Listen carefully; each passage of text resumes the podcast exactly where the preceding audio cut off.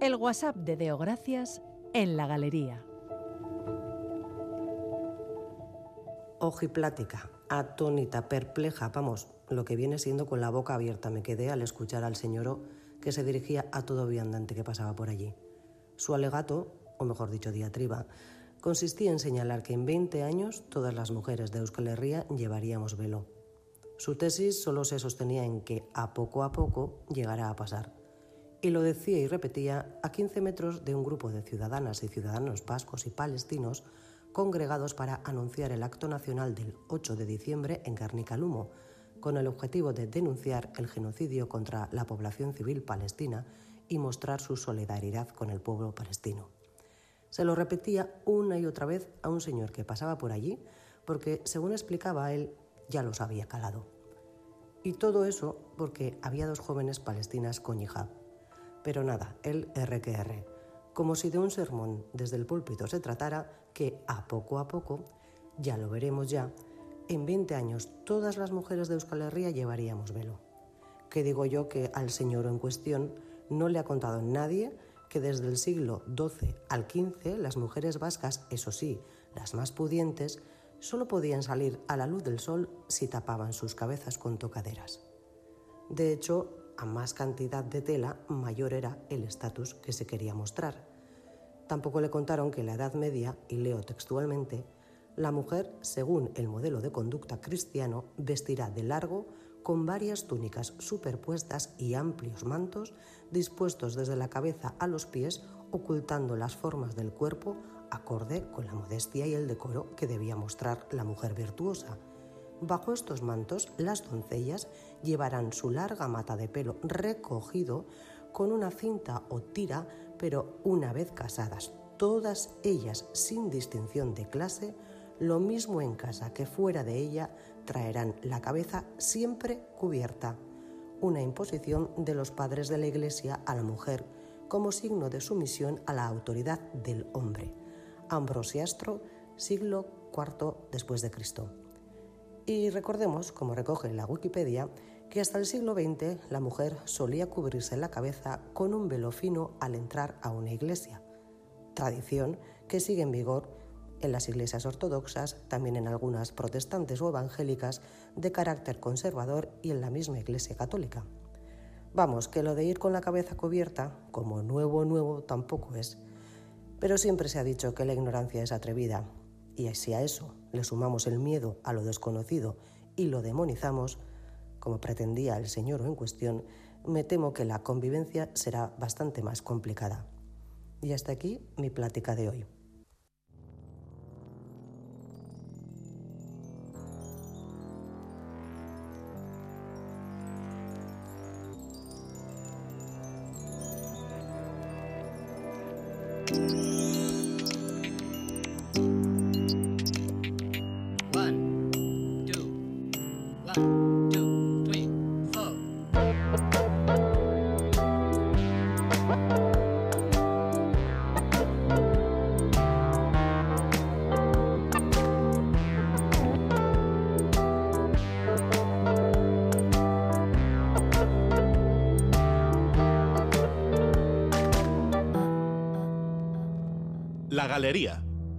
Con Bego Yebra.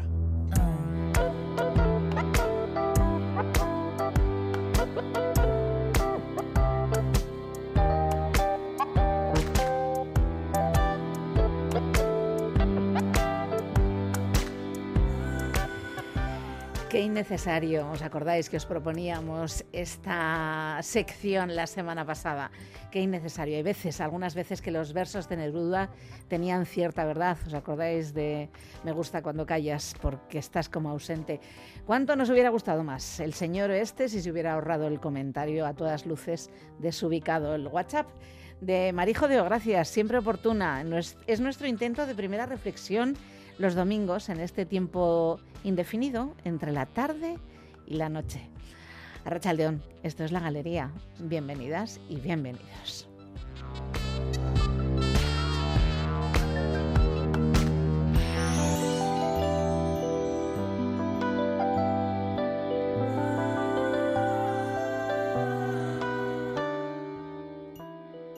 Una nueva cita hoy, algo más breve, con las mujeres del sur global. Con nosotras hoy está Greta Frankenfeld, todavía recuperándose de la decepción de las elecciones argentinas. Rachaldeón, miraremos al nuevo gobierno a ver cómo está eso, Greta. Y Chendin, nuestra mujer más viajera. Hola Chen, eh, vamos a empezar con China. ¿Cómo estás? Aspaldico. Estábamos hablando justo antes de empezar de que has viajado cuatro veces a Asia este año. Sí, por el curro y también por ya post pandemia, digamos que por fin hemos cogido nuevo eh, rumbo pues, hacia Asia, pero sí, este año ha tocado un año muy viajero. Sí, este año yo creo que los aviones ya no, no quiero los kilometrajes del año ya. La huella ecológica, ¿sí? Podemos hacer un, un repaso. Huella de carbono, tengo que reducirlo. Tenemos que empezar a reducir la huella de carbono. Todas, Greta, ¿qué vas a hacer? Yo este año también. bueno, sí, voy a estar eh, cerquita, cerquita, eh, pero Navidades eh, aquí y bueno, ya en el verano pagaré mi, mi huella con, huella de carbono. con la visita a la familia en Argentina. Sí, pero que sí, pero bueno, para el invierno allá, claro. Sí, bueno, pero yo como el calor me sobra en general, entonces eh, me lo paso muy bien. Y la verdad es que el invierno es muy muy suave en Buenos Aires, entonces. Por cierto, eh, has estado en Armenia este año, eso sí. He estado en Armenia, sí, unos poquitos días. Muy interesante. Aparte, bueno, hemos estado en Ereván, lejos, ¿no? De, de, la zona de más Nagorno-Karabaj, sí, bueno, que ahora ya no es Armenia tampoco, o sea, ahora ya está ocupado por, por Azerbaiyán. Tuvimos aquí una charla con, con un experto en esa zona del mundo y nos lo contó, pero justo fue en esas semanas cuando tuvisteis ahí un encuentro de fondos de mujeres, ¿no? Sí, la red próspera de fondos de mujeres, eh, se nos juntábamos ahí los fondos de mujeres de Europa y realmente fue maravilloso lo que hemos podido aprender, crear comer juntas, además que se come muy rico, muy, muy rico en Armenia. Sí, sí, Bueno, este, de hecho, es una de nuestras ideas para este año. Eh, nos vamos a China leíamos hace unas semanas en El Economista que China acumulaba materias primas como para protegerse de algo desconocido. Decía que me parecía muy curiosa el, titular, ¿no? que no parece un titular como demasiado serio. Decía que Pekín cambia de postura y empieza a limitar las exportaciones de grafito. Y bueno, pues que como en todo el mundo, pues la economía china está perdiendo impulso. Eh, más o menos lo veíamos venir todos en todas partes, ¿no? Efectivamente, pero yo creo que China creo que se está enfrentando una crisis económica nunca jamás ha visto igual en los últimos cuatro décadas. Digamos que es más, pues, había una noticia que hace poco, digamos que yo creo que mm, por una parte para alegría de muchos que viajan mucho a Asia, tanto por turismo como por negocios, que China eh, a partir, bueno, ya era efectivo, a partir de 1 de diciembre, que ya ha anunciado que ya la entrada al país sin necesidad de un visado a los españoles, eh, a Italia, a Francia, Alemania, los Países Bajos y Malasia. Digamos que es, mm, aunque sea temporal, que es por un año de momento, por una estancia no, no supera 15 días. No superior a 15 días. No supera pues pero para visitar el país tampoco da mucho, Se queda, corto un Se queda un poquito corto. Pero por eso que yo creo que esas medidas son más para igual reactiva un poco turismos y luego al negocio. Sobre, todo negocios. Negocios, porque sí que es cierto. hacer... En mi caso, cada vez que viajamos a Asia, pues yo obviamente por nacional no necesito visado, pero para pedir visado tienes que viajar a Madrid, es todo una odisea, digamos que pedir citas, documentación, etcétera. Y ese giro fue bastante, para mi gusto, muy radical, porque hasta hace muy poco la postura, digamos que del país asiático gigante era más como protegerse y cerrarse hacia el mundo fuera desde que ha hecho desde la pandemia. Pero esto todo el mundo me pregunta, ¿cómo tú lo ves? ¿Tú crees que ya es un señal de que ya vuelve a coger un impulso de apertura al mundo, etcétera? Porque últimamente, en los últimos años, las guerras económicas ya, bueno, con los Estados Unidos y todo el tema de anti-dumping, aranceles tras aranceles, yo creo que está pasando factura. Obviamente tampoco solo esto, sino que internamente también con el régimen yo creo que se está surgiendo burbujitas como una olla a presión. a presión. Entonces, claro, ya yo creo que llega un momento que se nota que ya no puede sostenerse. Entonces yo creo que es una señal muy clara que China está reconsiderando su postura ante el mundo. Igual ahí, bueno, pues un camino un poco más para mirar hacia afuera, no, no tan solo hacia adentro, ¿no? Mm. De todas formas, tampoco las perspectivas mundiales en este momento de la economía mundial son las mejores. No, esto de prepararse para lo que pueda venir no suena tan descabellado, ¿no? La verdad es que suena bastante... ¿qué, es lo que, ¿Qué es lo que vendrá? Realmente es difícil, salvo cosas terribles, pero bueno, es complicado. El otro día leía un tuit, volviendo un poco al asunto de la COP, leía un tuit y, y de hecho luego veía un vídeo de Leticia Ortiz hablando de decrecimiento, de teoría de decrecimiento. O sea, perdón, que es algo que de lo que no se hablaba, de que hablaba gente supuestamente pues más alternativa, más marginal, eh, gente científica, pero no todos, colapsólogos, era la gente que hablaba de crecimiento. Bueno, pues no. Eh, la teoría del decrecimiento parece que ya está eh, que sí, calando y no sé si llegará donde tiene que llegar, porque claro, luego te llegan los libertarios, ¿cómo es? Eh, Anarquistas, anarcolibertarios. Los anarcolibertarios de la economía a vosotros. No sé si de crecimiento, pero desde luego lo que sí va a haber son recortes importantes en Argentina, sí. como en China y como yo creo que en todo el mundo, ¿no? Sí, Milei lo llama, que es el, futuro presidente a partir del 10 de diciembre en la Argentina, Javier Milei lo llama estanflación, porque es como un estancamiento económico con inflación.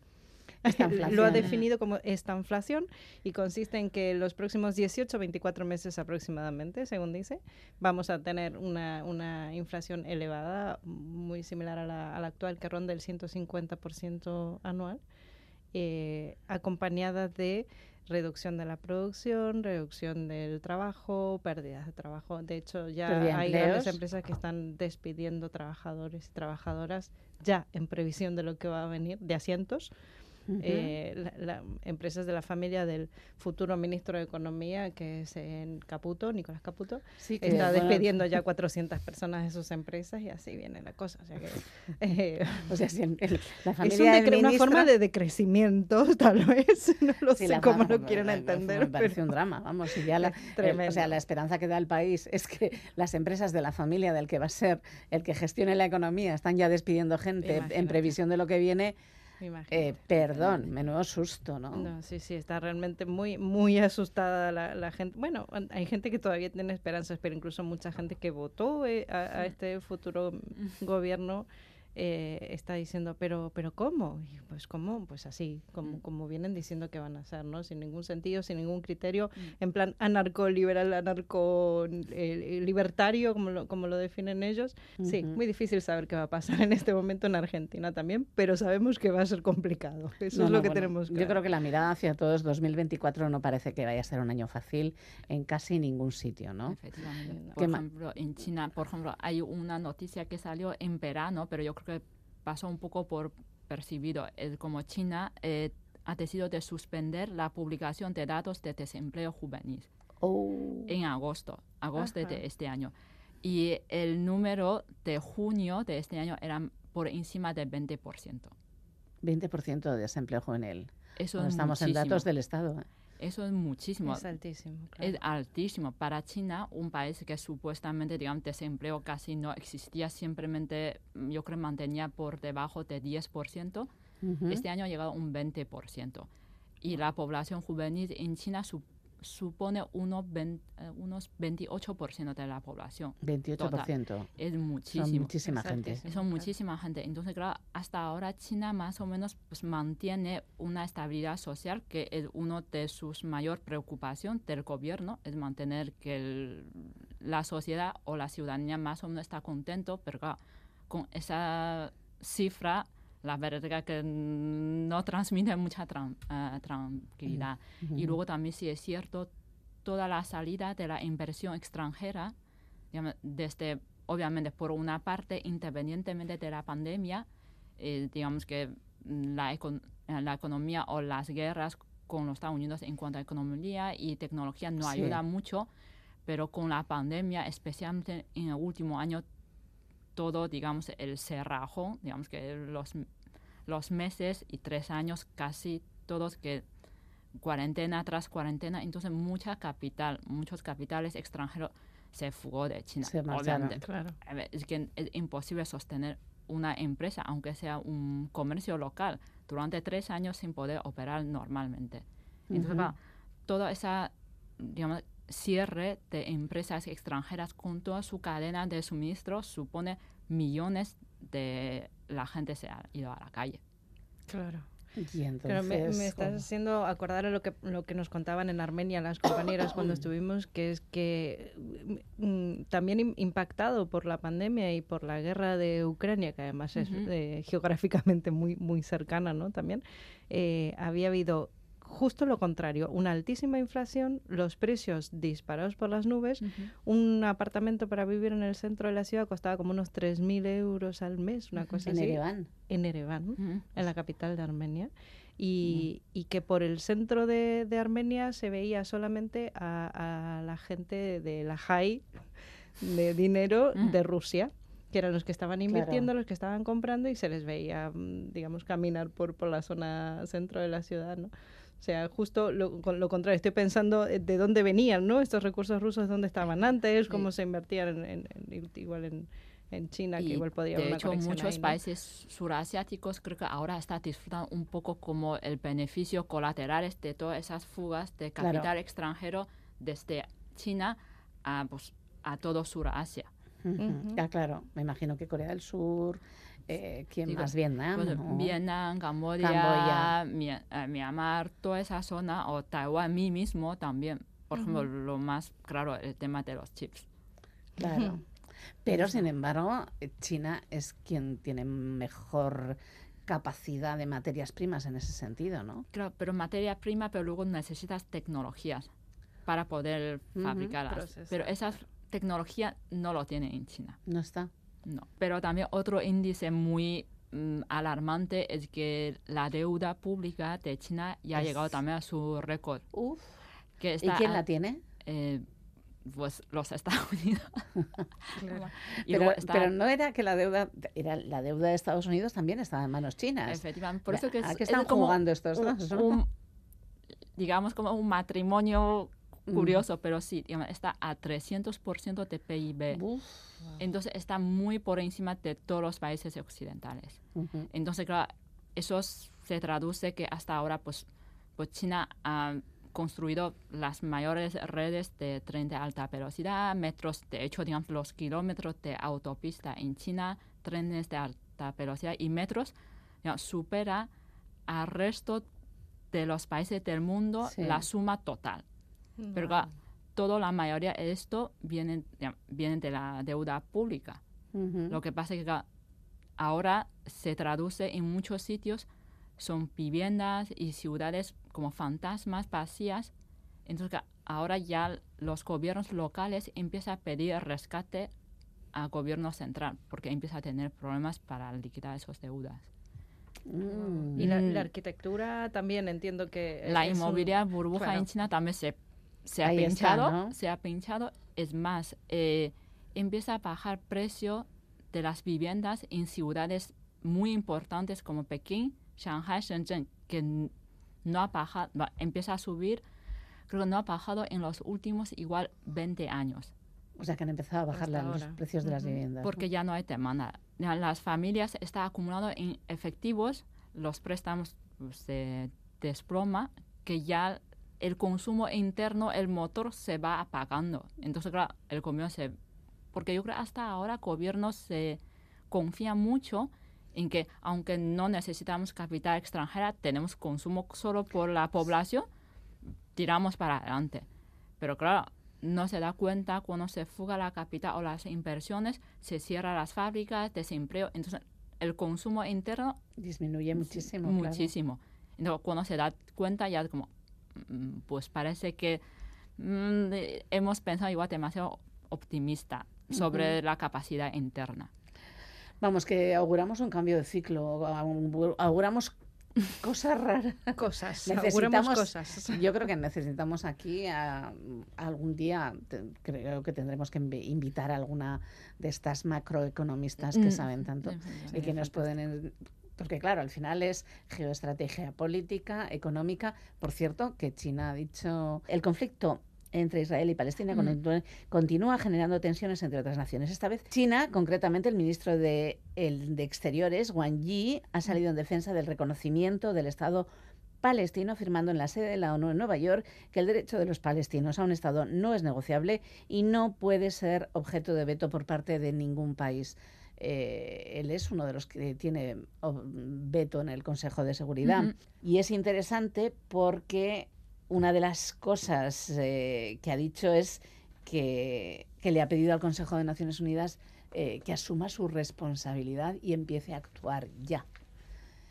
no nos lo esperábamos, ¿no? No sé si de China ni de casi nadie, por todas las noticias que habíamos escuchado en los últimos meses, en las últimas semanas, ¿no? Yo la verdad que yo no, a mí no me pilla de sorpresa. ¿eh? Personalmente yo creo que China la postura hasta ahora, digamos que no este año, sino que durante todos los años con ese conflicto entre Palestino y Israel, yo creo que China siempre, hasta ahora siempre se pone el lado de Palestino. El tema es que Israel en realidad es un conflicto digamos, de los dos países, pero detrás es como Ucrania y Rusia. En realidad la guerra entre Ucrania y Rusia es una guerra entre los Estados Unidos y Rusia. Lo que pasa es que Israel en su día fue, pues primero ha sido amparado un poco por Inglaterra, pero cuando Inglaterra se ve que la situación se fue totalmente de su mano, no hay manera de controlar, pues permitió o dejó caer que Israel fundó el país y a partir de ahí detrás los Estados Unidos lo ha cogido de la rienda. Entonces, eh, China en ese sentido, tanto por el tema, digamos, de derecho humano, lo que sea, pero por otra parte, obviamente no va a estar en la misma línea que los Estados Unidos. No, no, bueno, el Reino Unido sí que no está en esa línea, ni muchísimo menos. De hecho, apoyaba con, con aviones, eh, iba a apoyar con aviones en, sin armar. Eh, esa ha sido una de las noticias de esta semana, ¿no? Que iba a apoyar la búsqueda de terroristas de Hamas en mm. Palestina eh, con aviones. es alucinante, me parece tan, tan doloroso el, tener que estar viendo todos los días los, el genocidio, los asesinatos que se están dando de, criaturas mm, desde, desde que nacen, vamos, solo por el hecho de, que estaban en incubadora. Eso es, es que desde que nacen. Eh, y, y, este, este silencio tan brutal, esta falta de posicionamiento que es... Eh, hay quien fue que dijo esto de no le tengo miedo a los a los que se posicionan en contra, sino los neutrales o algo así. Nunca, nunca sé, yo soy tan mala para hacer citas, pero bueno, me acuerdo del concepto, ¿no? Eh, esta neutralidad sangrante que estamos teniendo. La equidistancia, ¿no? Eh, es tremenda la equidistancia. Es pues imposible. no, mira, está mal, matar gente está mal. Eh, Moreno Campo, que es el fiscal de la Corte Penal Internacional, dijo que el genocidio en la franja de Gaza existe desde el momento en el que se crean las condiciones para el exterminio. No hace falta ni asesinar a una sola persona para que se considere genocidio. Y lo que está haciendo Israel con la franja de Gaza es un genocidio desde el momento en, la en el que la constituye e impide las condiciones de vida, de supervivencia de toda la población que está allí. Entonces, ¿qué necesitamos? ¿Qué necesitamos para, para frenar esta situación? Pues, pues mientras Israel siga siendo aliada de Estados Unidos, como decía Chen, es la clave, ¿no? O sea, es un posicionamiento de un eje del mundo en un lugar que, es extremadamente poderoso y al que creo que nadie se atreve a enfrentar. Y, sobre todo cuando vemos la comparación con cuando se arrancó la guerra con Ucrania, Rusia con Ucrania, y vamos que no tardó, yo creo, ni minutos en empezar a imponer todo tipo de sanciones. Pero lo de hasta... Lo que pasa que en este caso mm, hablando de la Corte Penal Internacional, eh, para eso tienes que suscribirla. ni Israel, ni Estados Unidos, creo que ni China tampoco. No sé si China la tiene. Creo que está, está adscrito a la, a la Corte Penal Internacional. ¿no? En cualquier caso, pues bueno, lo que sentimos es que sigue doliendo. Sí. Eh, y que de momento no parece que esto vaya a tener un final halagüeño. Y mm. a mí una de las cosas que, no sé, y quiero plantearlo aquí, eh, me deja siempre mm, un poco perpleja es cuando todavía se piensa en la posible solución de dos estados. Eh, mm. ¿Cómo? ¿Alguien me lo quiere explicar cómo? Cuando Cisjordania y Gaza, que serían Palestina, en el caso de eh, están divididos por no sé cuántos kilómetros de colonos. No, claro. Yo, yo no puedo decolonizar eso? ¿Quién va a decolonizar eso? Y la relación de poder es tan desigual, es tan, extremadamente desigual que, que, no, es impensable pensar en vamos a sentarnos y hablar. ¿Quién se va a sentar? ¿El, gigante con el enano? O sea, es imposible. Es imposible ese diálogo. Nos encontramos eh, la semana que viene. No, yo creo que la próxima semana igual podemos acercarnos y queremos saber lo que está pasando en el norte de Siria con Turquía. Eh, Seray Arabazi, tenemos muchas ganas de hablar contigo. Te convocamos, Te convocamos. Queremos saber lo que está haciendo Erdogan, tanto en casa, mm. porque, bueno, en casa seguro que está haciendo alguna tropelía, que las está cometiendo en el norte de Siria. De eso también tenemos datos y queremos que nos los confirmes. Eh, Greta Frankenfeld, que tengas feliz semana, que disfrutéis del puente. Chen, que disfrutes del puente quedándote en casa. Voy a intentar. una vez. que no está mal cada tanto. Que no está mal. No es fácil, no es fácil, pero intentar. Que recuerdes que tienes un hogar. y, bueno, pues nos, nos encontramos muy prontito. Cuidaos mucho. Igualmente. Adiós.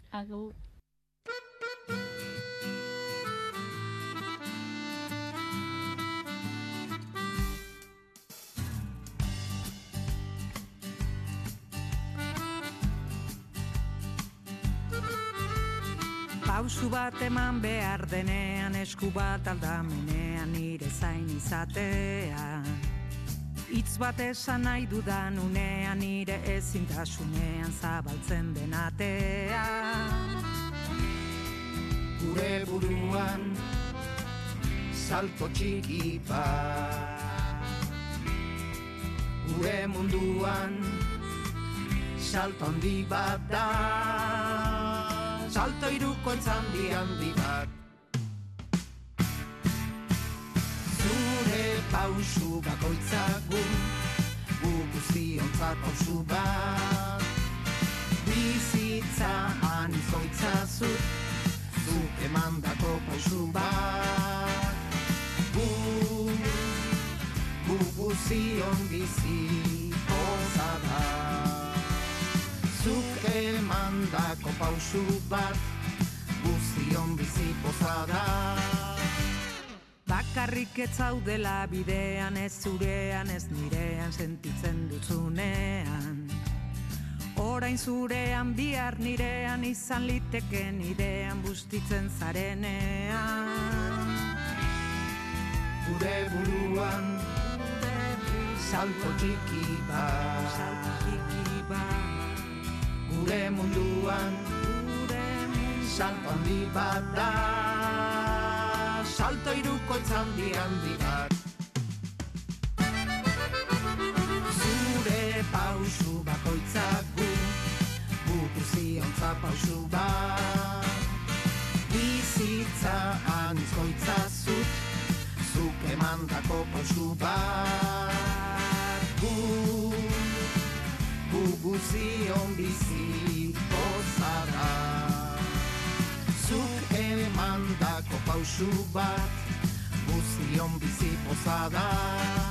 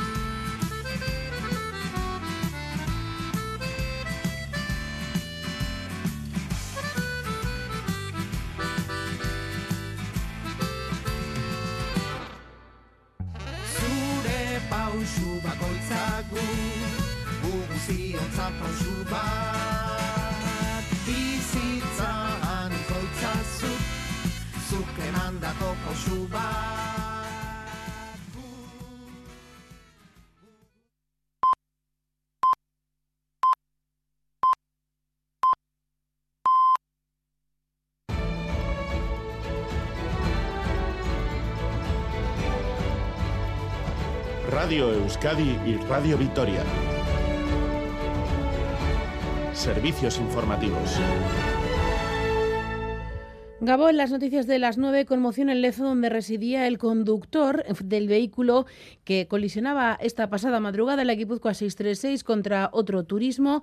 Dos personas fallecían, ya saben, dos jóvenes de 22 y 20 años en el impacto frontal perdían la vida. Tras eh, quedar heridas también otras cinco personas, una de ellas se encuentra en estado crítico. Viajaba además en el mismo turismo que los fallecidos. Entre los heridos se encuentra el conductor del otro vehículo, un joven de 21 años y nacionalidad francesa y que ha sido detenido por la Archancha. Se le acusa de un delito contra la seguridad vial y otro de homicidio por imprudencia grave tras las pesquisas de la Unidad Territorial de Tráfico de Guipúzcoa. Por el momento continúa, como decimos, atendido en el Hospital Donostia. Sus lesiones no revisten gravedad.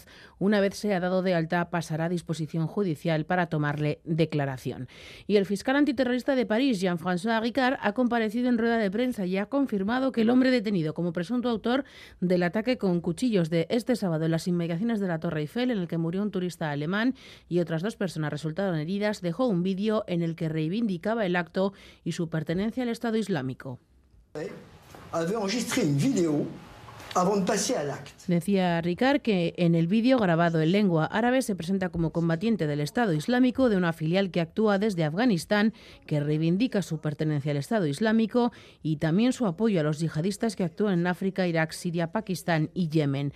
El joven había nacido en 1997 y se convirtió al Islam en 2015, cuando tenía 18 años. Su madre, una exiliada política iraní, habría declarado que había notado cambios significativos en la actitud de su hijo en los últimos meses. El fiscal Ricard ha señalado que habría cumplido cuatro años de prisión por un proyecto de atentado en 2016 en el barrio de negocios La Defensa, al oeste de París, y que también habría contactado vía redes sociales con el asesino del profesor Samuel Paty en 2020 y que fue abatido por la policía tras decapitar al docente. Y el secretario general del PSE y candidato al Lendakari en las próximas elecciones autonómicas, en Anduez, ha presentado formalmente su candidatura este domingo en el Palacio Euskalduna. Desde allí ha defendido el cambio que dice tiene que llegar de la mano de los socialistas frente al, al conformismo y autocomplacencia del PNV. También ha criticado el independentismo de EH Bildu.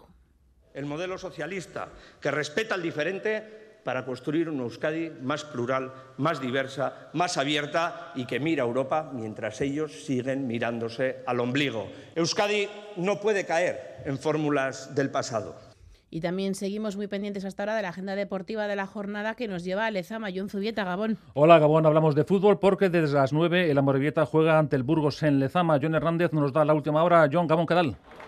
Gabón John, sí, la Sociedad Deportiva Moreta que busca sumar tres puntos tras no poder hacerlo la semana pasada en Elche. Sería costa del Burgos, un Burgos que tiene 22 puntos en la tabla por los 14 de los azules. El partido ha comenzado hace 2 minutos y 13 segundos. De momento no hay goles en Lezama. Sociedad Deportiva Moreta 0, Burgos 0. Seguiremos pendientes a lo largo de los próximos boletines informativos de ese resultado de la Morevieta Burgos que, como decían nuestros compañeros, se juega en Lezama. En cuanto al tráfico, a esta hora, precaución se circulan por la Guipúzcoa 636 en Irún, en Araquistain un motorista ha sufrido una salida de calzada, ha caído a la vía y es necesaria su evacuación a un centro sanitario. Son las 9 y casi 4 minutos. Más noticias en una hora y a cada momento en itv.eus y la aplicación ITV Albisteac.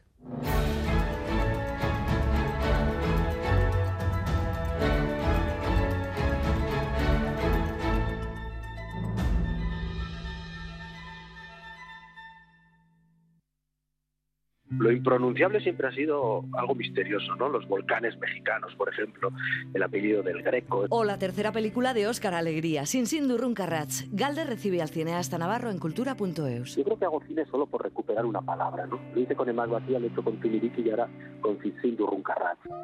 Los tres títulos que pueden hacer también una trilogía, ¿no? Hay con la tierra, la casa, el camino, Oscar. Perfectamente, mira, qué bien lo has dicho. Yo creo que la primera película habla de una casa, la segunda habla de un árbol, es el árbol de mi infancia. Y la tercera habla de un camino, que quizás sea el camino que une la casa con el árbol. ¿no? Y sí que yo siento que cierra una trilogía, ¿no?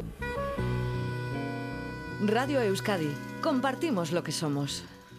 Ha sido muy bonito viajar con un burro al lado, que yo creo que también ha sido un gran apoyo.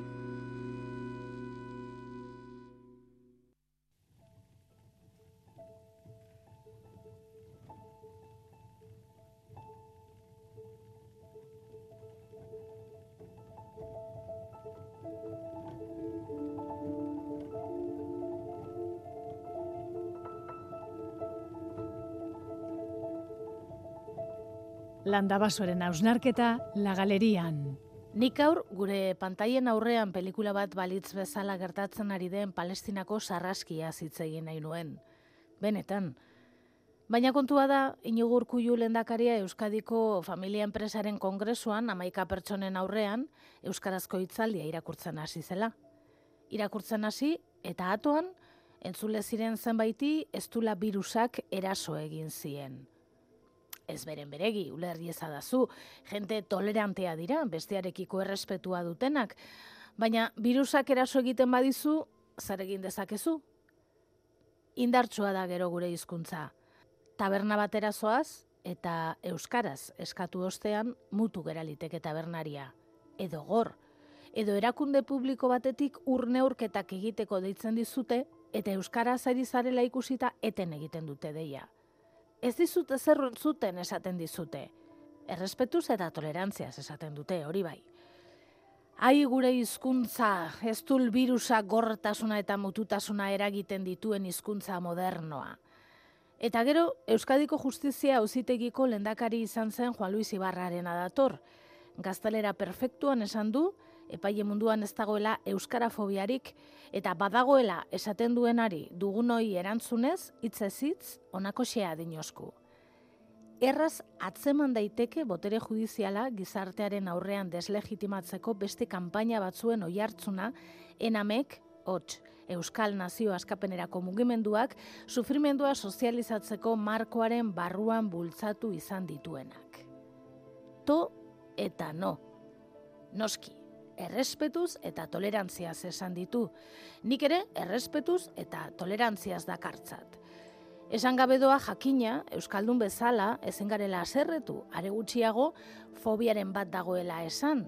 Atoan aborpegiratuko baitigute, errespetuz eta tolerantziaz, ez dut izenik jarri komonami, zertarako, zuk ere bere harrapatu duzu tolerantzia eta errespetuaren azpian zerrote dagoen ez esan baina izenik, etzazu nominatu, nik ere ulertu dizut, eta jebrandereak ere bai.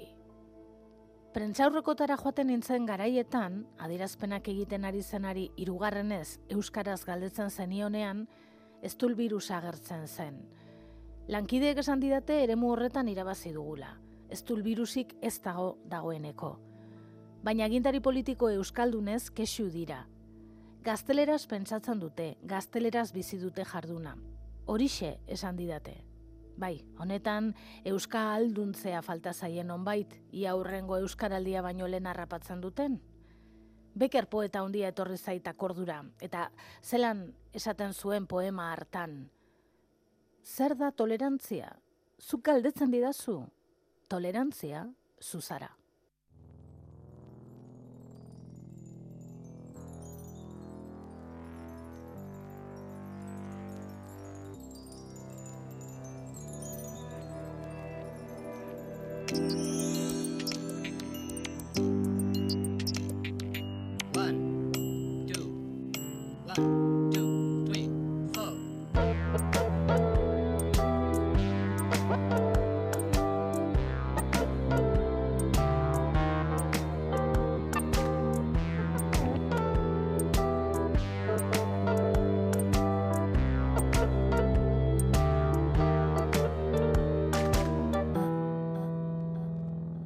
Galería, con Bego Yebra.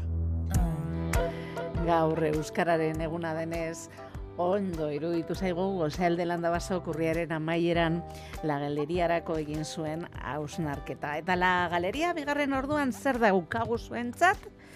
Badi, porque tenemos mucha ciencia y mucha historia que contar y cortar. Ikusten du zukarrikan Euskara doa korrikanen abilni bakarrikan Ikusten duzu karrikan Euskara doa korrikanen abilni bakarrikan Ure kultura ondua dago Haritz nobleko barrikan bero naiz negu gorritan Hizkuntzak ez du harrikan, oskorrik ez du gorrikan, ez eman guri harrikan. Gure kultura ondu badago, Haritz nobleko barrikan, beru naiz negu gorritan. Hizkuntzak ez du harrikan, oskorrik ez du gorrikan, ez eman guri harrikan.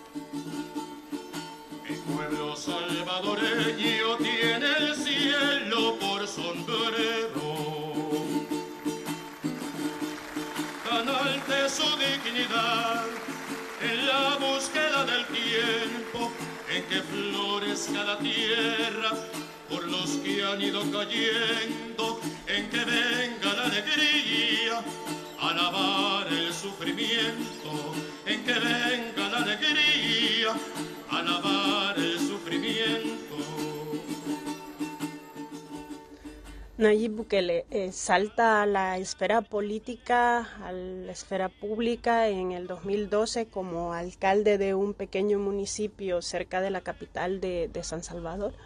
Este municipio se llama Nuevo Cuscatlán, es un municipio muy pequeño, pero que sin embargo la gestión de esto a Bukele le sirvió de trampolín para saltar a la, a la esfera política nacional.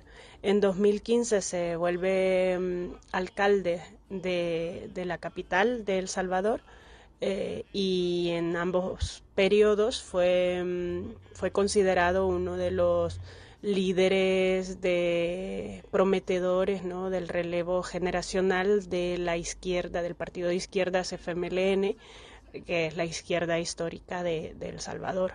Durante su época de alcalde, fue una persona con mucha simpatía por las ideas de izquierda y bastante eh, centrado en, un discurso político de, de izquierdas.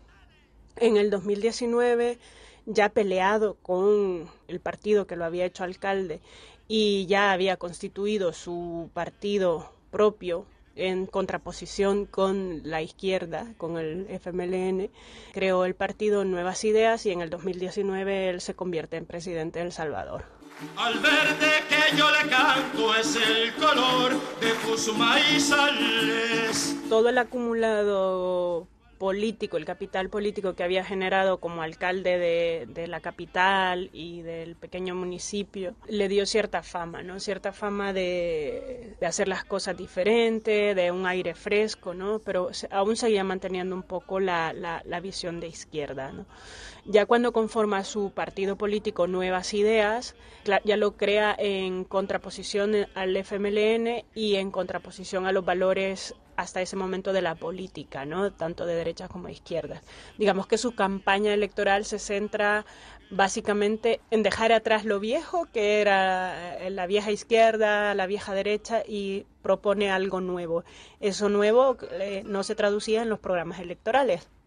No había como algo tan rupturista o tan novedoso en sus programas electorales, más bien era una continuidad de las políticas de, del FMLN, pero sin embargo a nivel mediático, a nivel de campaña política, sí que él se erigía como el adalid de lo nuevo. Y es así como en 2019 él accede a, a la presidencia por la vía democrática, ganó las elecciones. Hermano salvadoreño, viva tu sombrero azul De las acciones más polémicas que ha tenido durante su mandato es eh, despedir a gente mediante el Twitter, dar órdenes de gobierno mediante el Twitter. Y en el año 2020 también una de las acciones más, más polémicas y tristes, un episodio triste para la democracia salvadoreña, fue cuando él ingresó con el ejército a la Asamblea Legislativa para obligar a los diputados y diputadas a aprobar un presupuesto que en ese momento le vendría a él a apoyar con toda la gestión de la pandemia o de, y de, la seguridad en el país. Este episodio se guarda como una página eh, triste en la historia salvadoreña porque el ejército nunca, nunca, ni durante el conflicto armado había estado eh, dentro del Palacio Legislativo y fue una medida coercitiva que eh, apuntaba ¿no? el futuro que, vendría con los gobiernos de, de Nayib Bukele.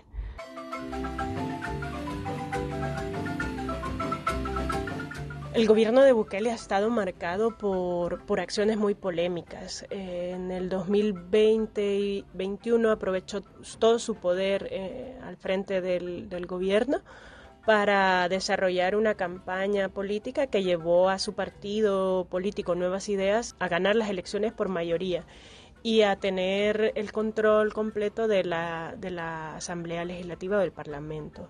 Otra de las acciones polémicas que, ha ejecutado es eh, que la Asamblea Legislativa, em, compuesta por personas afines y leales a su partido y a su, liderazgo, eh, destituyeron en su primera noche, una de las primeras acciones legislativas fue destituir a la sala de lo constitucional y a los jueces del, poder judicial. Y así Bukele se, se hizo con el poder judicial del país teniendo el control del poder judicial, teniendo el control del poder legislativo y teniendo el poder eh, ejecutivo, tiene el control de todo el país o de todos los poderes del, del Estado.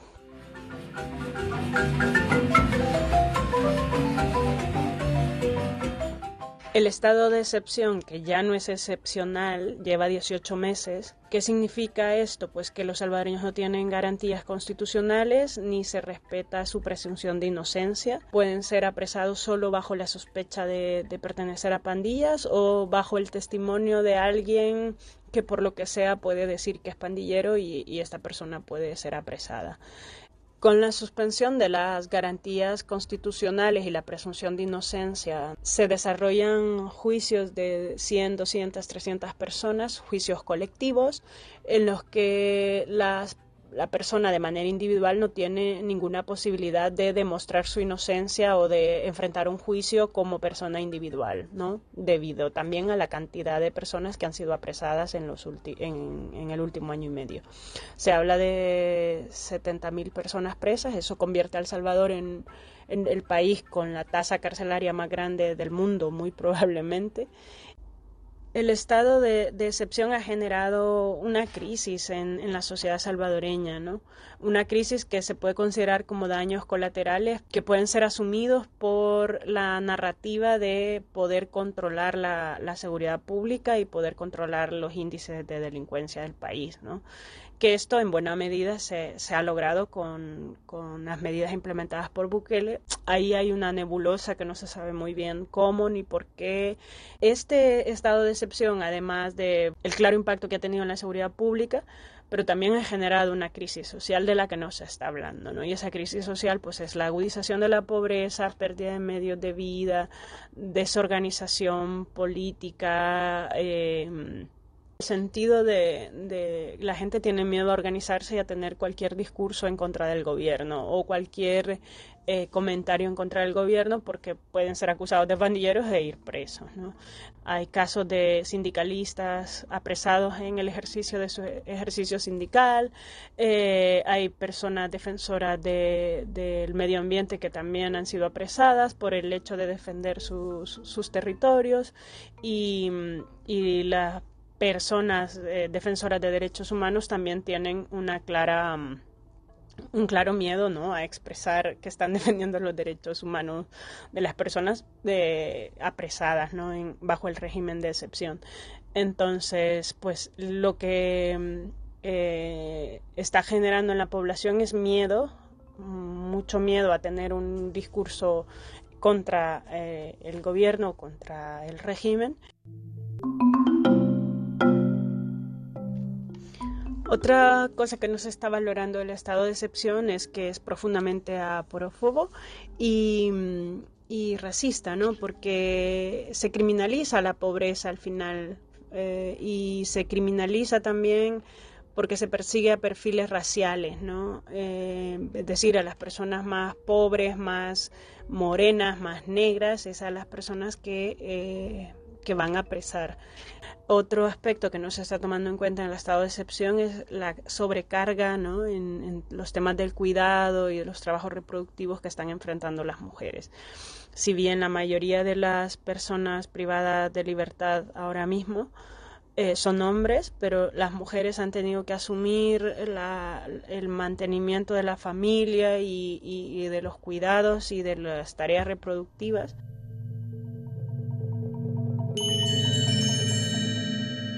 que Bukele ha logrado controlar el fenómeno de las pandillas, eh, que ahora en El Salvador hay seguridad pública y que también va a combatir la corrupción en el gobierno. Creo que mm, creo que no es del todo cierto y que da para una conversación mucho más amplia y, en la cual tienen que eh, valorarse todas las informaciones que se puedan recoger, tanto de la población salvadoreña como de, expertos en seguridad y, crimen internacional. ¿no? Bukele será reelegido. Esto es casi una verdad. Él y su familia controlan prácticamente todos los poderes del Estado y será reelegido, sin duda. El clima político que se respira en El Salvador es de mucho miedo a tener una postura disidente con la narrativa oficial. Hay mucho miedo de defensoras y defensores de derechos humanos, defensores del territorio, defensores de derechos laborales a ejercer su papel, eh, lo cual es como eh, sintomático ¿no? de una democracia que no está en su mejor momento y hay mucha, mucha desesperanza, ¿no? Mucha desesperanza en haber logrado cierta estabilidad institucional, ¿no? Y, haber retrocedido. Sí, básicamente lo que hay ahora mismo en El Salvador es mucha desesperanza y, y miedo.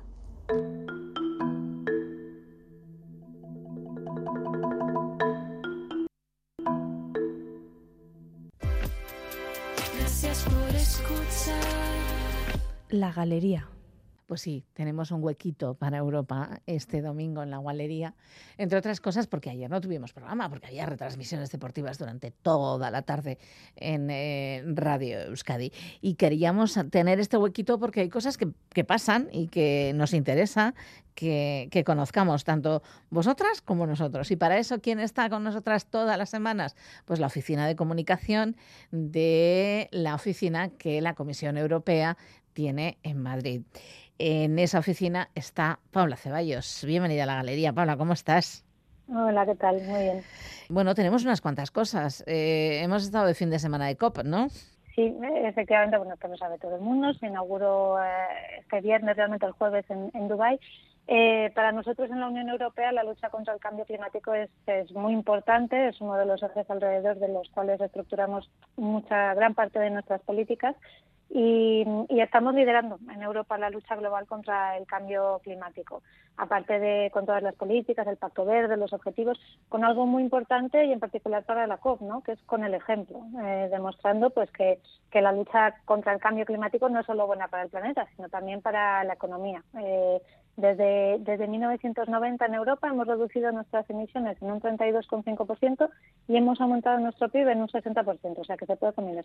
El problema es que eh, solo tenemos un 7% de las emisiones globales eh, y, bueno, pues necesitamos trabajar con los con los eh, socios globales, ¿no? Lo estamos haciendo aparte de con nuestras negociaciones con financiación, financiamos un montón de proyectos climáticos por el mundo, y, pero bueno, se necesitan compromisos. En este sentido, ayer eh, la presidenta von der Leyen junto con la presidencia de la COP28, puso en marcha el Compromiso Mundial sobre Energías Renovables y Eficiencia Energética.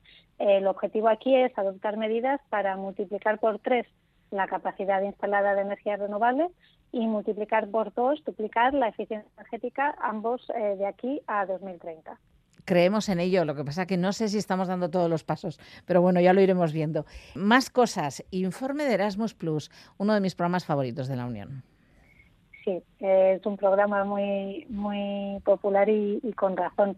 Ayer presentamos un informe anual del Erasmus Plus, que es un informe sobre el año 2022.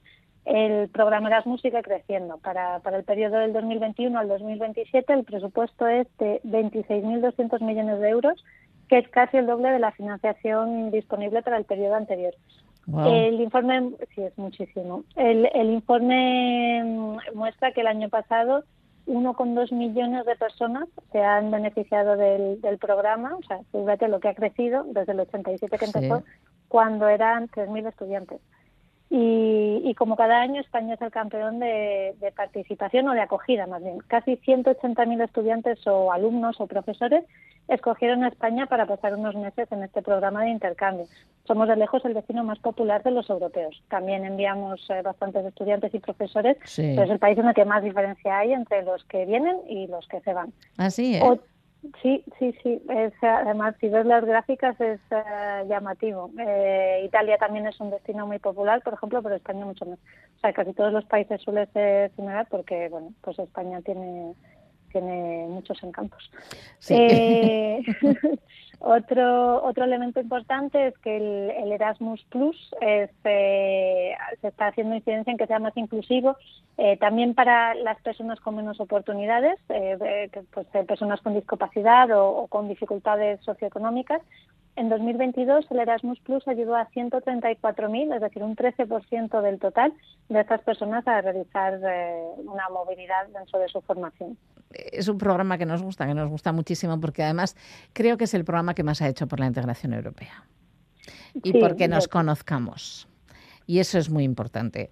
Yo creo que la Unión tiene que seguir gastando ahí y, por supuesto, evidentemente, pues intentar que eso, que, que no cueste tanto a la mayoría de, de las familias, porque, bueno, eh, las becas llegan justitas. ¿eh? Desde luego, no hay familia que no tenga que apoquinar algo.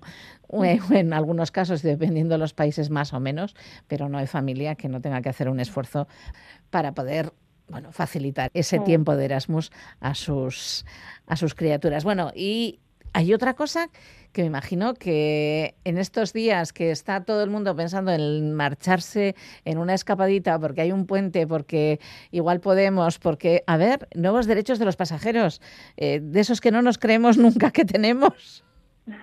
pero los tenemos, ¿eh? yo los he ejecutado y funciona bastante bien. Eh, aquí en Europa tenemos suerte porque tenemos una, una de las normas de protección de pasajeros más estrictas y más completas en el mundo a la hora de, de viajar. Cada vez que viajamos, pues sabemos que si hay una perturbación, que si hay un retraso de más de dos o tres horas de nuestro viaje, tenemos derecho a un transporte alternativo o reembolso o compensación o siempre algún tipo de asistencia. Eh, a pesar de esto, hemos detectado que hay algunas lagunas en, las normas actuales, que son las que desde la Comisión queremos eliminar con esta revisión de los reglamentos de protección de pasajeros. Y, bueno, y por eso hemos presentado esta semana una revisión de esos reglamentos de los derechos de los pasajeros. Eh, por ejemplo, se aclaran las normas sobre reembolso cuando los vuelos o los viajes multimodales se reservan a través de un intermediario para, para que los pasajeros también estemos protegidos eh, contra las cancelaciones y recibamos los reembolsos en un tiempo razonable y, y sea similar. Otro ejemplo, por primera vez eh, los pasajeros tendrán derechos cuando viajen utilizando diferentes tipos de transporte en un único viaje. O sea, si ah, autobuses, trenes aviones y está todo te lo ofrece el mismo transportista, pues ahí también puedes ejercer tus derechos, que es algo que ahora es, eh, muy complicado e imposible.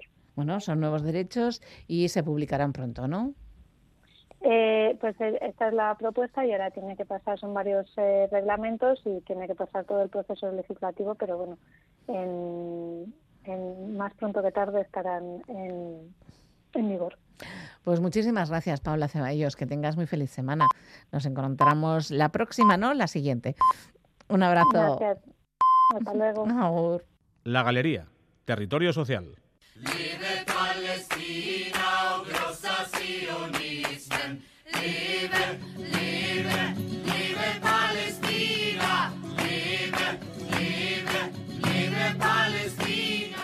Las acciones genocidas que sufre el pueblo palestino desde hace más de un mes y medio se insertan en un proceso histórico de continuas vulneraciones de derechos humanos que han quedado impunes. Impunidad que alimenta la consolidación de un régimen de apartheid y colonialismo de ocupación. Es un sistema que impide a las víctimas buscar reparación ante las graves vulneraciones de derechos que sufren. Por eso es imprescindible que busquemos caminos de justicia y que rompamos con el ciclo de la impunidad. Los terceros estados y la sociedad civil internacional tenemos un papel esencial en poner fin a la impunidad y construir horizontes de justicia. Desde Mundubat pedimos al Gobierno vasco y al Gobierno de España que actúe, que solicite a la Corte Penal Internacional que investigue los crímenes de guerra, de lesa humanidad y de genocidio que están ocurriendo en el territorio de Palestina sumándose así a otros estados que ya han realizado esta petición. Damos la bienvenida a la proposición de ley presentada en el Parlamento español para recuperar la justicia universal. Esperamos que los grupos políticos del Parlamento agilicen y faciliten este proceso legislativo que permitirá a los tribunales españoles actuar ante los crímenes contra la humanidad cometidos en Palestina.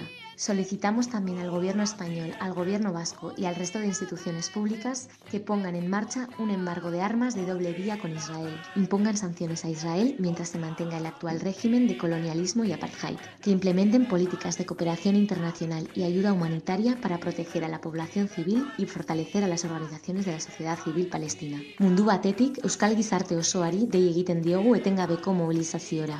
Ez gara geldituko, ez gara isilduko Palestina libre izan arte.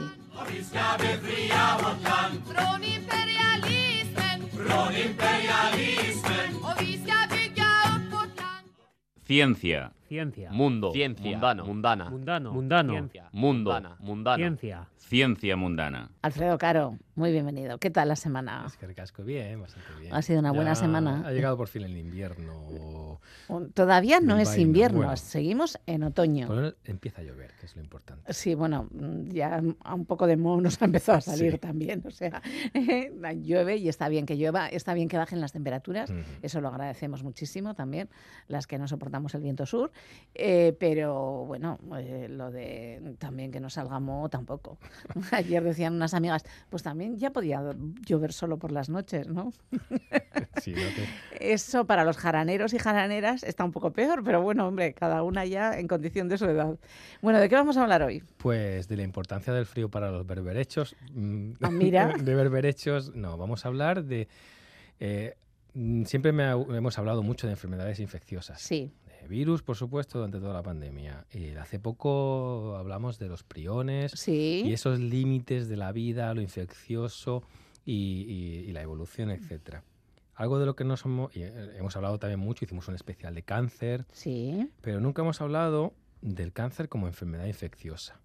Cáncer, como... eso ya es... O sea, de cómo Eso el ya es cáncer jorobar. se puede transmitir de animal en animal. Sí, ¿eh? Y para ello traigo una invitada Me alegro mucho. que sabe, mm, la que más, Más. sabe, por lo menos eh, de las que más saben quizá en Europa. Eh, eh, bueno, traigo a Alicia Bruzos, ella es bióloga y bioinformática, especializada en genómica del cáncer y metástasis contagiosas marinas. Metástasis contagiosas marinas, que hay que, que como que pensarlo, ¿verdad? Sí, sí, no, hay que pensarlo para- bien. Es, es investigadora postdoctoral en la Uni- Universidad de Caen, en Normandía, pero lo he pronunciado bien, eh, pero se ha fo- formado en, en la Universidad de Santiago, donde hizo la tesis, y luego en el Instituto Crick de Francis Crick en, en Reino Unido. Eh, bueno, bienvenida, Alicia. Muy bienvenida, Alicia. ¿Cómo estás? Bueno, muchas gracias por traerme al programa y por hablar de este tema. Eh, y en Normandía, ¿dónde estás? Pues en Normandía estoy en, en Lux-sur-Mer, que es un pueblecito que está en la costa, Eh, porque bueno, ya hablaremos más de esto, pero yo trabajo con unos animales que viven en el mar, entonces es importante tenerlos cerca del laboratorio. Y la Universidad de Caen, que sí Ah, lo sí. dijiste bien antes, eh, es una universidad que está en una ciudad que está en el interior, pero tiene esta estación marina Así que vivo en Francia, en Normandía, pero en la costa. Y trabajo en la Universidad de Caen, que está en el interior, entonces para la docencia y para dar clase a los alumnos, pues me tengo que desplazar hasta Caen. ¿Cómo, ¿Qué es eso? ¿Qué tiene que ver lo de los moluscos, lo del mar? eh, ¿Y cómo es eso de, una- de que el cáncer puede ser contagioso? Bueno, vamos a empezar quizás sacando eh, el miedo a los oyentes. Sí, porque nos has Eh, aterrorizado a todos. Él, como ya se lo sabe, Soy un clickbait, tin, tin, tin, te ha faltado la música de fondo. Efectivamente, porque decir cáncer contagioso eh, para los que tengan allegados con cáncer puede sonar eh, catastrofista. Y bueno, eh, primero sacar el miedo. En humanos apenas hay casos y los casos que hay están relacionados con trasplantes de órganos o con eh, contagio entre madre e hijo mientras el bebé está en la barriga, es decir, feto. Eh, por lo tanto, en general, eh, si tenéis un amigo o familiar que tenga cáncer, no tengáis miedo porque no, o sea, podéis acercaros, abrazarlo, eh, darle muchos ánimos, que no os va a contagiar el cáncer de ninguna manera. Eh, sin embargo, hay algunos animales, entre ellos los moluscos bivalvos, como son los berberechos, mejillones y almejas, eh, que sí que tienen un cáncer que se puede contagiar, es decir, un cáncer que puede originarse en un individuo y por contacto físico o por eh, porque las células viajen por el mar, eh, puede trasladarse a otro individuo nuevo. Estos cánceres contagiosos son relativamente recientes, eh, de que nosotros lo sepamos, porque en realidad llevan ahí en la naturaleza muchos muchos siglos. Eh, pero son relativamente recientes porque para descubrir si un cáncer es contagioso necesitábamos estudiar la genética del cáncer porque cuando vemos unas células de cáncer en un paciente o en un animal, eh, así de primeras no sabemos si esas células de cáncer se originaron en ese paciente o animal o si vienen de otro paciente o animal, por lo tanto fue un cáncer contagioso. Entonces, cuando hablamos de cáncer contagioso, eh, porque a lo mejor algún oyente está pensando en, bueno, algo he escuchado de que el virus del papiloma humano puede dar cáncer. Eso es otra cosa. Eso es un cáncer que se origina por eh, porque te infectaste con un virus. Pero aquí estamos hablando de un cáncer contagioso, es decir, que el propio cáncer ha viajado de un individuo a otro. Y para saber eso necesitamos estudiarlo desde un punto de vista genético para saber si realmente esa célula le pertenece a ese animal o viene de otro animal. Entonces, a eso es a lo que me dedico en el laboratorio y, bueno, pues estamos indagando cuáles son las causas genéticas que le permiten a una célula de cáncer volverse volverse un pequeño monstruo que pueda viajar de un, de un animal a otro. Concretamente yo lo estudio en berberechos, pero bueno, también ocurre en perros, por ejemplo, y ocurre en demonios de Tasmania. Ese es un caso que yo había oído, que de hecho está una de las causas del que están en peligro de extinción es este cáncer que se transmite, ¿no? Por, por mordisco, es que ¿no? es Si bastante no- curioso, porque los cánceres contagiosos es lo que tú dices.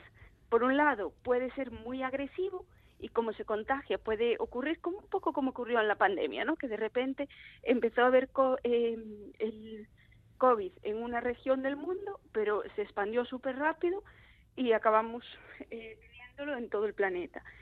Entonces, esa es una estrategia.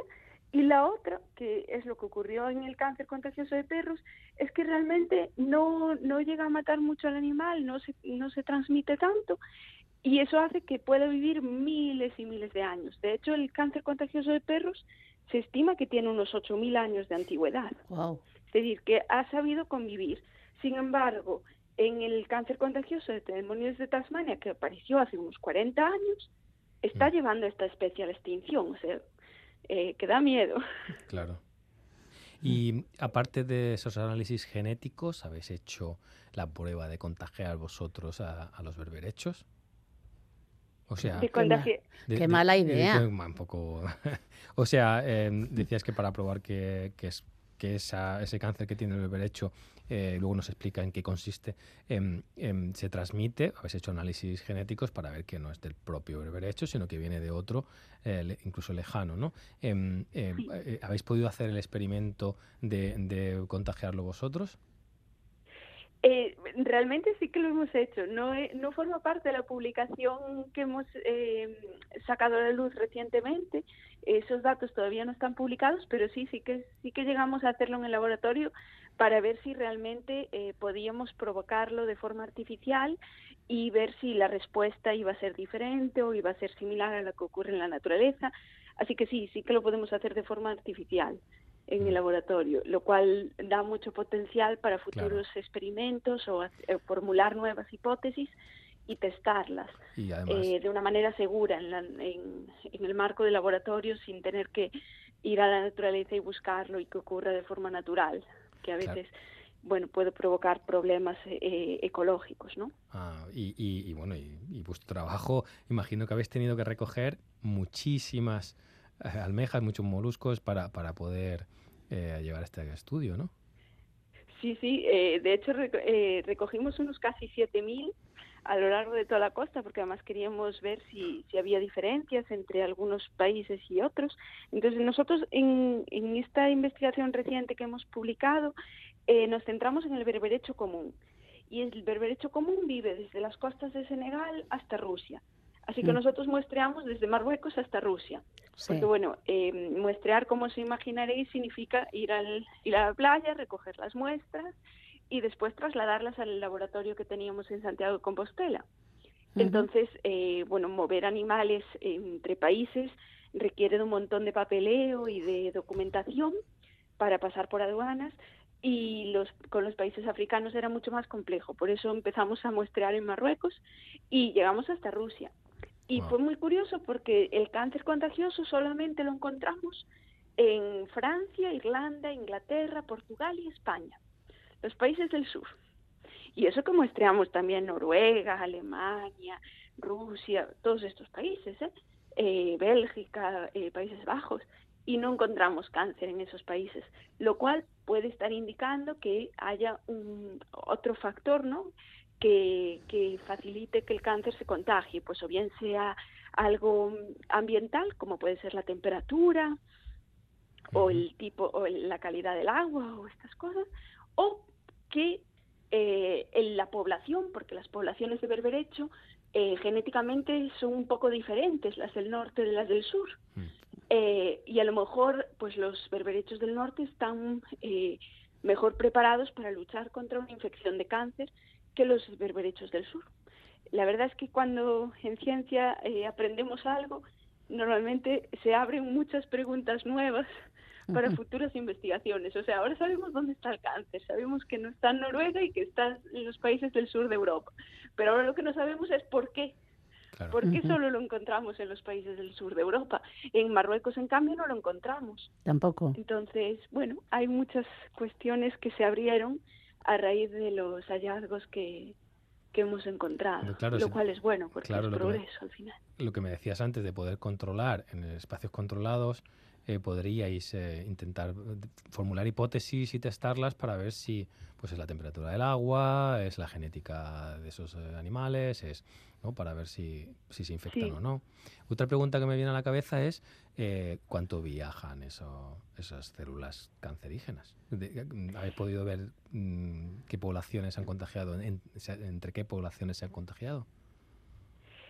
Bueno, no, no podemos hilar tan fino porque nosotros lo que hemos es recogido berberechos que tienen cáncer, pero no sabemos si justo viene de la población de al lado o si ha llevado muchos años que llegara hasta ahí y ha pasado por muchos berberechos. Claro. Eh, sin embargo, un poco respondiendo a tu pregunta, eh, hay un, un laboratorio de investigación que investiga cánceres contagiosos en almejas en Estados Unidos que probó de manera experimental en el laboratorio que las células de cáncer pueden sobrevivir hasta cuatro días en el mar nadando. O sea que, bueno, esto ya nos da una idea de cuántos días puede estar la célula nadando por el mar antes de llegar a un nuevo berberecho o almeja para seguir provocando cáncer en este nuevo hospedador. Pero bueno, eh, no podríamos decir exactamente, bueno, esta población contagió a esta otra, al menos con los análisis que hemos hecho hasta ahora. En el futuro no digo que no se pueda. Bueno, ¿y qué efecto les produce a, a los berberechos? Bueno, el cáncer, eh, para el que no tenga muy claro lo que es el cáncer, porque estamos hablando así de esta enfermedad, pero no lo hemos definido. El cáncer así a grosso modo, porque en realidad es como un, un cajón desastre de muchas, eh, Sí. muchas enfermedades diferentes, pero sí que comparten algo en común.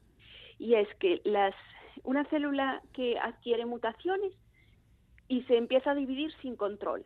Entonces acaba formando una masa de células, ¿no? que es lo que conocemos como tumor primario. Y eventualmente una de esas células va a adquirir esa habilidad de, de viajar o de, de metastizar, de viajar a otras partes del cuerpo donde va a formar nuevos tumores. Eso es lo que llamamos metástasis, ¿no? Sí. Eh, cuando una célula viaja del tumor primario a otras partes del cuerpo y crea un nuevo tumor. Entonces, esto es lo mismo que ocurre con estos cánceres contagiosos en berberecho, ¿no? Una célula eh, adquiere las mutaciones que le permiten dividirse sin control, se convierte en un, en un monstruito que empieza a dividirse sin control y forma un tumor. Pero es que además estas células de cáncer contagioso en berberecho adquirieron la habilidad de metastizar, o sea, de viajar aún más allá. Es como si tuviera un pasaporte internacional. Eh, no solo puede ir a otras partes del cuerpo, como ocurre con el cáncer en humanos, sino que puede ir a otros cuerpos, a otros berberechos o almejas. Eh, que bueno, es lo que llamamos pues una metástasis a gran escala, ¿no? Porque en lugar de metastizar dentro del individuo, metastatiza en, en otro individuo. Entonces, ¿qué, qué le provoca el berberecho? Bueno, pues al principio eh, es una leucemia, así que es un cáncer que aparece en el sistema circulatorio de estos animales, eh, de forma similar a lo como ocurre con las leucemias en humanos, ¿no? que es un cáncer de la sangre. Y, mm, y nada, empieza a poblar toda, eh, todo el sistema circulatorio de este animal, que se expande por todo el cuerpo, porque además el sistema circulatorio baña todos los tejidos y órganos de un, de un individuo. Y, y nada, estas células después se liberan al mar y estos animales lo que hacen en su vida, su trabajo, digamos, es filtrar el agua. Ellos están viviendo enterrados en la arena, en concreto los, los berberechos, eh, y filtran el agua. Por eso cuando hay contaminación... o- Son los mejores testadores, ¿no? efectivamente, porque Ujú. están, eso como la aspiradora del mar, ¿no? Sí, están sí. recogiendo todo lo que hay en el agua.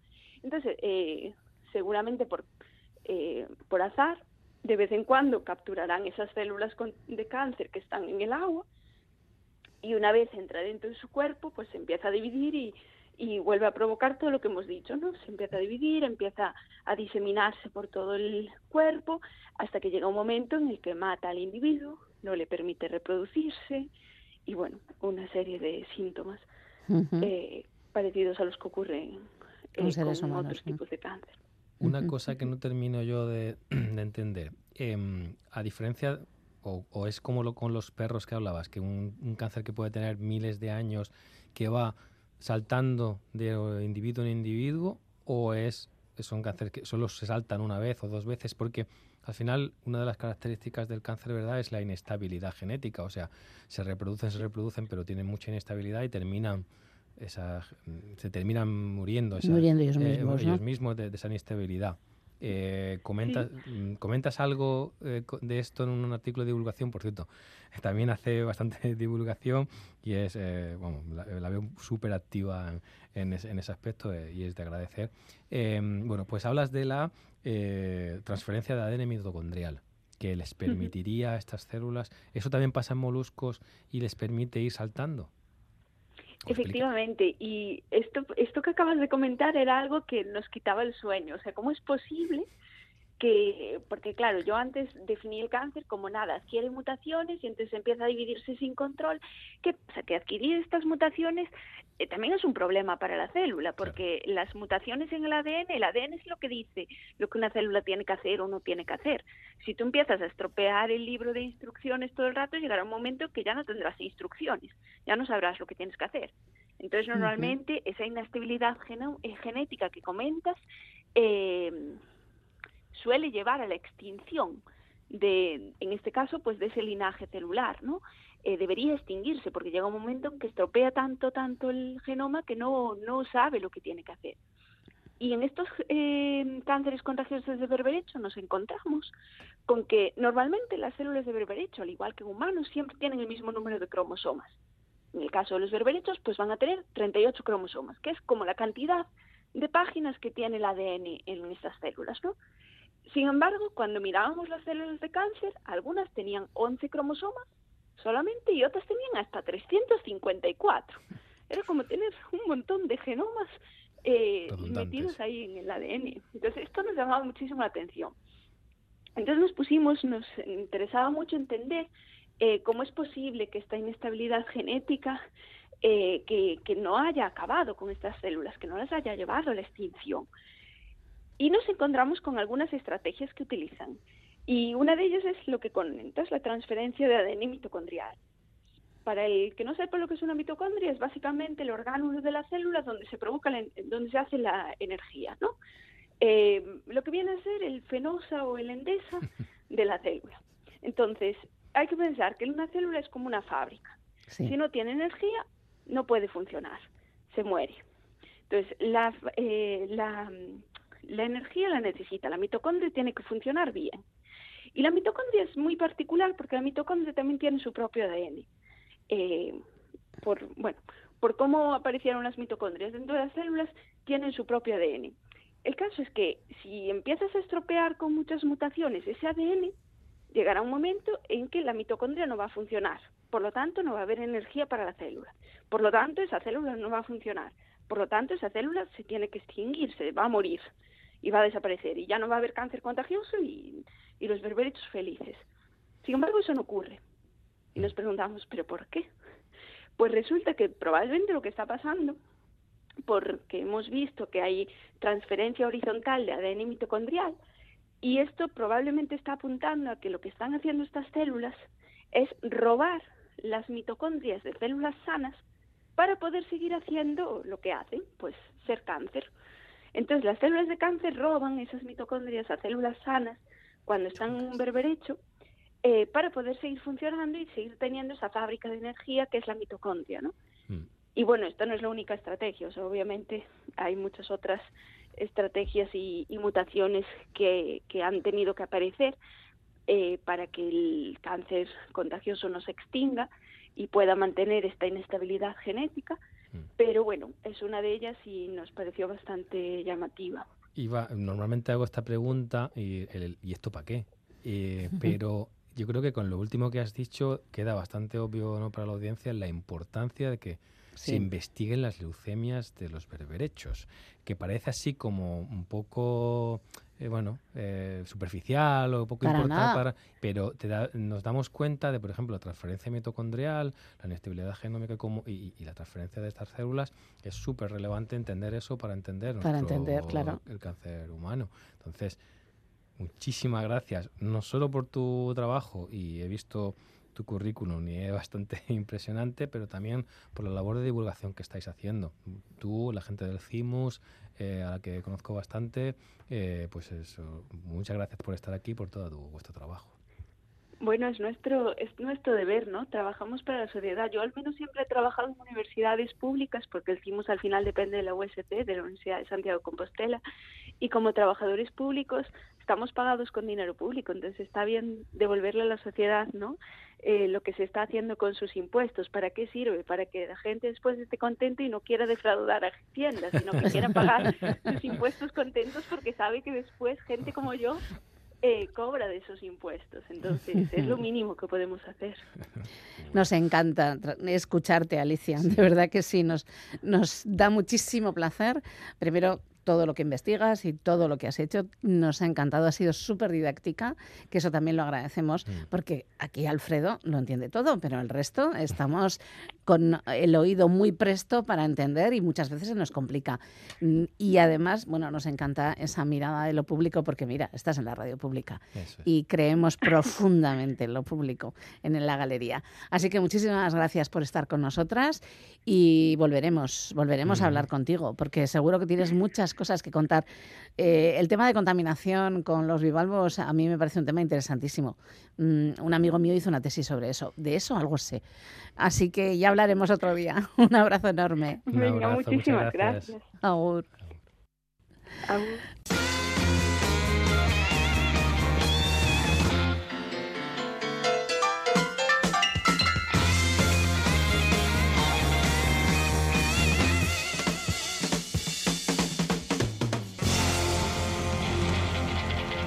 La información de Radio Euskadi se actualiza en cada momento en eitv.eus y en la app EITB Albisteac.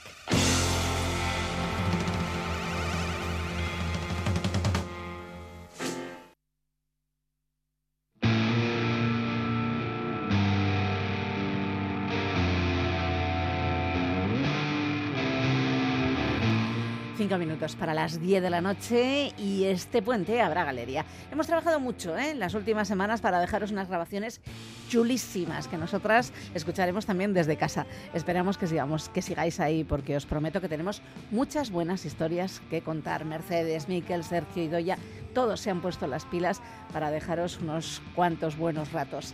Zaindu, hasta generarte donde están ahora, amigos y amigas. change.